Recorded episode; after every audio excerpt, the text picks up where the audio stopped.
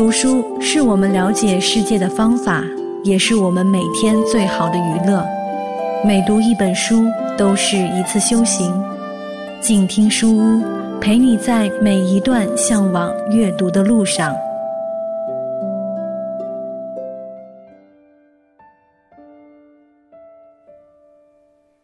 Hello，你好，欢迎收听静听书屋，我是叶希。今天呢？是最后一次和你分享，由北京大学出版社出版，贾杰所著的《别装了，其实你没病》，生涯微咨询，欢乐答疑。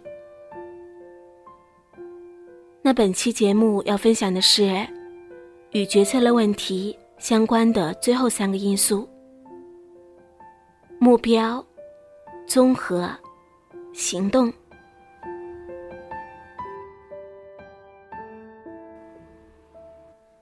首先呢，我们来说说目标。第一，就像我们选择出行的路线一样，只有知道要去哪儿，才能知道哪条路更近。这个你能理解吗？假如不知道自己的目的地在哪里，对不同道路的比较就是没有意义的。比如说。我是在这个行业里继续努力，还是换个新的行业从头再来？十年后，你期待的生活是什么样的？自由、被尊重、有成就感、相对轻松。选择哪条路，能让你离这种生活更近？第二，现在。我们先把这些所谓的选项放下，一起来看看你的目标，好吗？比如说，不管大学读什么专业，你将来想从事什么样的工作？不管毕业之后选择什么，你将来想要过什么样的生活？不管与谁结婚，你渴望的婚姻是什么样的？不管从事什么样的工作，这五年，你最期待从工作中获得什么？第三，先别管选什么，请告诉我，你最终要什么？目标可以是阶段性的，也可以是终极的。比如说，我是选择继续从事自己的专业。还是转岗去做行政管理呢？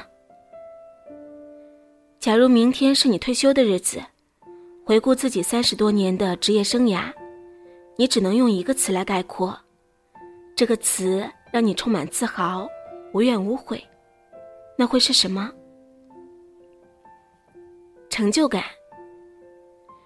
对你来说，最能诠释职业成就感的一个词是什么？还是专业。好啦，你可以做出选择啦。第四，五年之后、十年之后，你期待的生活是什么样子的？跨过选项看目标，才能让选择更有效。比如说，我不知道自己该往培训师的方向发展。还是继续做咨询师。无论是做培训师还是做咨询师，五年之后，你期待的生活是什么样的？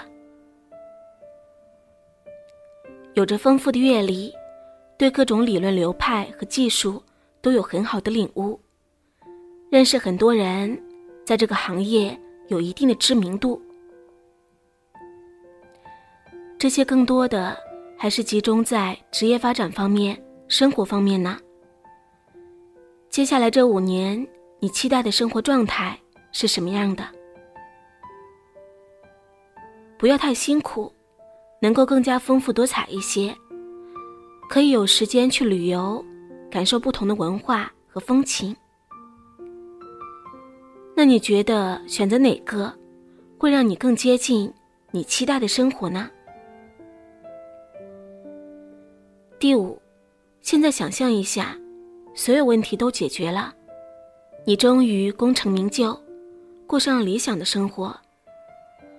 那个时候，你期待的画面有哪些？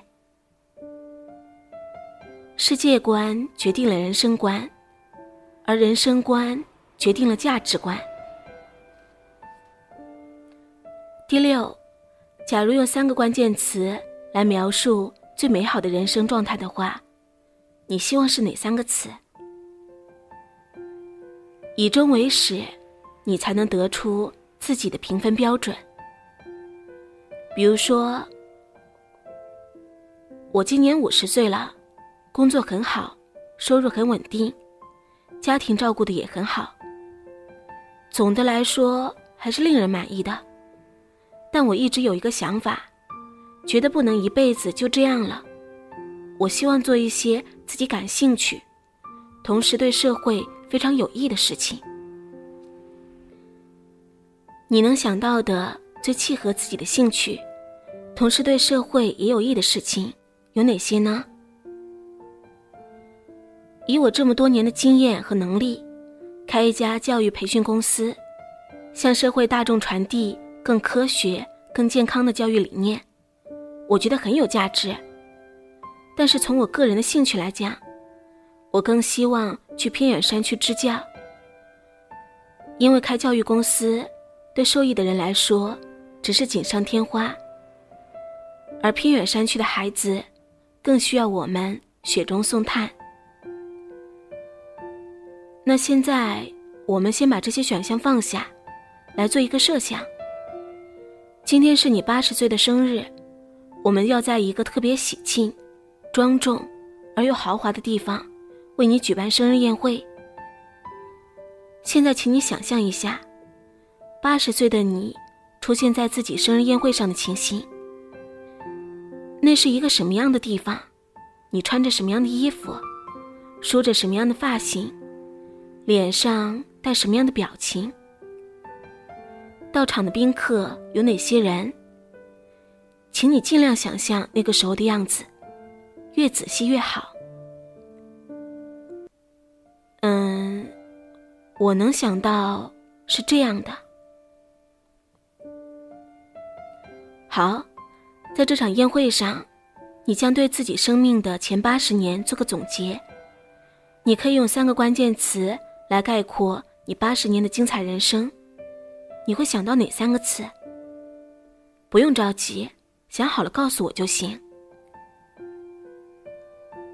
幸福、圆满、感恩。那假如在这个生日宴会上，有一群年轻人，他们在人生抉择上遇到了一些困惑，希望你给他们。一些充满智慧的人生忠告和建议，你会对他们说什么呢？一定要遵照自己的内心去生活，这样你的生命才会有意义。一定要遵照自己的内心去生活，这样你的生命才会有意义。假如这句话是此时此刻。我给你的忠告，你会对自己今天面临的问题有什么样的思考？我懂了，谢谢老师。第七，现在我们来看，要实现那样的理想状态，必须满足哪些条件？明确现实的条件，才能知道如何行动。第八，哪个选项让我们距离那个目标更近？目的地清楚了，才能选择最佳的路线。两害当前，取其轻；两利当前，取其重。利害相当，看成本；成本相当，看心情。第九，哪个成本更小？这包括物质成本和精神成本。第十，哪个过程令你更愉悦？个人内心的认同不容忽视。第十一，哪个挑战你更愿意接受？理性与感性相结合，才能做好去冒险的准备。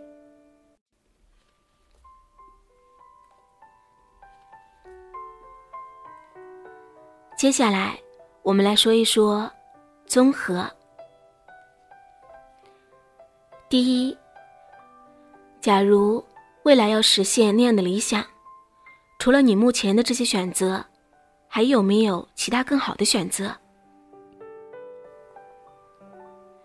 不要被非此即彼的思维所限制。比如说，一选对象。老师，我到底该跟 A 结婚，还是跟 B 结婚？你只能在这两个人之间做选择吗？二，找出路。我是回家乡，还是留在北京呢？无论在哪里，你期待的生活是什么样的？做自己感兴趣的事情。不要太累，有很多志同道合的朋友。除了家乡和北京，还有别的更好的选择吗？第二，哪些选项是你注定无法实现的？舍弃其实也是一种选择。根据终极目标来判断，哪些是机会，哪些是诱惑。哪些是有效选择，哪些是干扰项？比如说，一，选择实习机会。马上就要放暑假了，我有三个实习机会，一个是药品销售，一个是招聘助理，一个是现场会务，不知道自己该选择哪个。无论选择什么样的实习机会，都是在为将来的工作做准备。实习分两类，一类是到自己期待的行业和岗位，去做进一步的了解和尝试；一类是发现新的职业领域和就业可能。你这个暑假的实习目的是什么？其实我只是为了赚钱。尽可能的攒够下个学期的学费，那就先把其他的因素放下，考虑哪个工作工资高。现场会晤，OK，那就是他了。二，删掉干扰项。我是自己出去学习，还是说服领导，让他给我们一个？大家一起培训的机会呢？以你对他的了解，说服他的可能性有多大？百分之十。自己安排好工作，出去学习吧。第三，这些选项之间是并列的，还是有层级的？并列意味着必须舍弃。有层级，说明还有可能兼顾。比如说，我是继续打工还是自己创业？自己创业需要做哪些准备呢？搜集相关的信息，扩大人脉，探索项目，寻找投资。根据你准备的程度，当下创业是否已经与你打工？产生了冲突，其实也没有，很多东西都停留在想法层面，还没有具体去准备。那看来可以一边打工一边做前期的准备了。嗯，看来重要的不是想法，而是行动。第四，每个选项都是有风险的。我们来看一下，以你的理解和感受，成功的可能性分别有多大？每个人内心对自己和现实都有着很好的预估。比如说，我是继续做科研，还是去做管理？以你对自己的了解，做科研，最后成功的可能性有多大？百分之七十。以你对自己的了解，转型做管理，最终能够成为你理想中的管理者的可能性有多大？百分之三十。第五，假如选择了，你要付出。比现在多几倍的努力，你觉得自己能做到吗？身临其境的体验，会让我们瞬间做出选择。比如说，我不知道自己是否应该选择考研。想象一下，假如要复习考研的话，你用来自主学习的时间是现在的几倍？至少五至六倍，那就意味着你每天要用多长时间来复习？至少八个小时。以你对自己的了解，每天复习八个小时，从现在坚持到十二月底的可能性有多大？几乎不可能。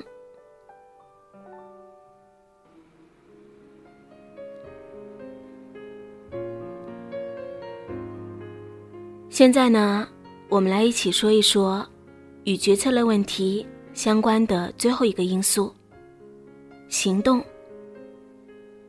第一，假如选择了，最好的结果是什么？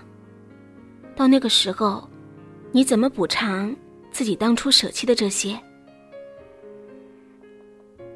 对于我们暂时舍弃的东西，要尝试从其他方面进行补偿。比如说，为了生存的需要，只能暂时先工作。那么，对于提高学历，你可以做些什么呢？我可以选择在职进修，利用业余时间给自己充电。第二，假如选择了，最坏的结果是什么？到那个时候，你怎么办？支撑你勇于承担后果的信念是什么？既然做出了选择，就要做好面对一切的心理准备。一，要不要创业？比如说，我想创业，可又怕失败。假如创业失败，最坏的结果是什么？那就是一无所有，还要被别人嘲笑、看不起。那个时候，你将怎么办？尝试就意味着可能成功，也可能失败。到时候，愿赌服输，从头再来呗。面对挫折和挑战，支撑你的信念是什么？不尝试。可能性就是零，人生就要敢于尝试。二，要不要作弊？要不要铤而走险考试作弊呀？最坏的结果是被抓、通报、取消考试资格，这你能承受吗？不能。那就别给自己添乱了。第三，你是没有选择，还是选择了却不愿意行动？沉溺过去和担忧未来，都是逃避现实的表现。比如说，我不知道自己是不是要利用业余时间去学一门外语。假如需要的话。你愿意投入多少精力和时间呢？第四，这是一个决策问题，还是一个情绪问题？很多时候，你所谓的纠结，只是一种渴望倾诉和被理解的诉求。比如说，我不知道自己要不要换个工作，有这个念头多久了？七八年了。做过哪些尝试和改变呢？没有。说说最近在工作中有哪些不开心的事吧。哎，我跟你说，我们单位那些人啊。第五，你今天找我来，最希望从我这里得到什么？只有澄清期待，才能对症下药。有的人是找你梳理自己的思路的。有的人是来找你倾诉的，有的人是来确定自己的想法的，而有些人是来炫耀的。第六，选择之后该如何行动呢？不行动，就永远停留在纠结中；行动之后，才能更进一步确认和判断，才能有机会为新的选择做准备。第七，放下也是一种选择。你觉得呢？那些暂时不需要的、不确定的，和自己毫无掌控可能的，都需要放下。比如说，一，国内还是国外？你说我家孩子将来读大学，是在国内好，还是在国外读好呢？你家孩子多大了？六岁。先把幼儿园和小学上好吧。二，空降领导。哎，听说要从外面空降一个领导，怎么办啊？来了再说啊。我特别不擅长和陌生人建立关系。还有别的选择吗？没有，这是上级决定的，通知已经下发。那看来只能接纳。如何接纳？放下预设，学会听话，迎接新的游戏规则。三，放下即自在。通过三年的学习。我发现自己真的不适合从事这个行业的工作，这是一种来自现实的判断，还是内心的畏难情绪？是一种来自现实的判断，我是不怕困难和挑战的。请你扪心自问，你自己尽力了吗？尽力了。所有的方法和尝试都体验过了吗？能够想到的方法都尝试了，自身的能力和自控力也都充分用到了。是的，可以说问心无愧。那就放下吧，重新去寻找一条更适合自己的道路。决策其实是一个澄清的过程。而我们咨询师工作的目标，就是帮助来访者提高自主决策能力。好啦，这本由北京大学出版社出版、贾杰所著的《别装了，其实你没病》，生涯微咨询，欢乐答疑，就和你分享到这里。感谢你的收听，我是叶希，我们。下本书再会。